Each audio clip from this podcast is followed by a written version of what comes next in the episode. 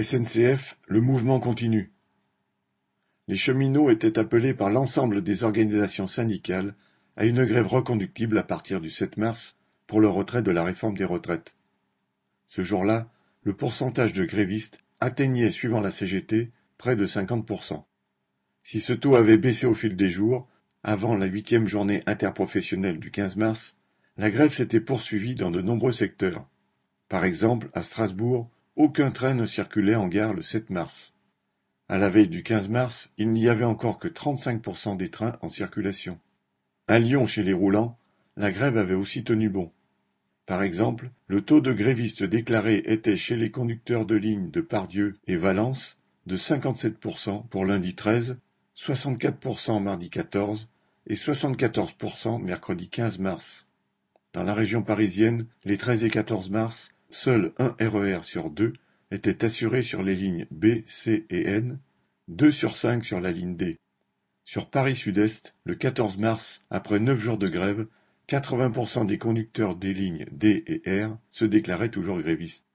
Bien sûr, à l'échelle nationale, dans bien des secteurs, la grève n'a pas conservé un tel niveau.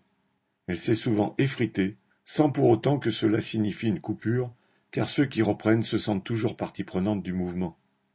Des fractions sont restées en grève, en toute conscience, sachant qu'elles étaient une petite partie du mouvement bien plus large. Les assemblées générales quotidiennes n'ont pas connu l'influence des précédents mouvements et se réduisent souvent au quotidien à quelques dizaines de grévistes, y compris dans les grandes gares parisiennes. Mais toutes les assemblées générales reconduisent leur mouvement chaque jour, l'ensemble des militants syndicaux poussant dans ce sens.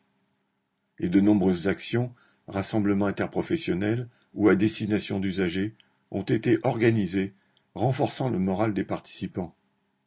Par exemple, en gare de Paris-Nord, lundi 13 mars au matin, un rassemblement interprofessionnel a regroupé 200 grévistes, cheminots, électriciens, gaziers, éboueurs, hospitaliers, et s'est transformé en manifestation dans les locaux d'Engie.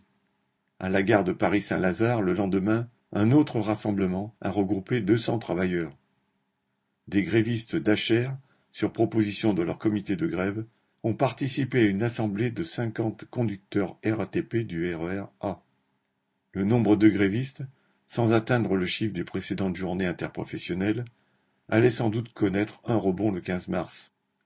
Contrairement au trafic, les discussions vont bon train partout. Certains expriment leur inquiétude, comme ce mécano de Strasbourg. Ils sont eu les autres, on ne va pas recommencer tout seul.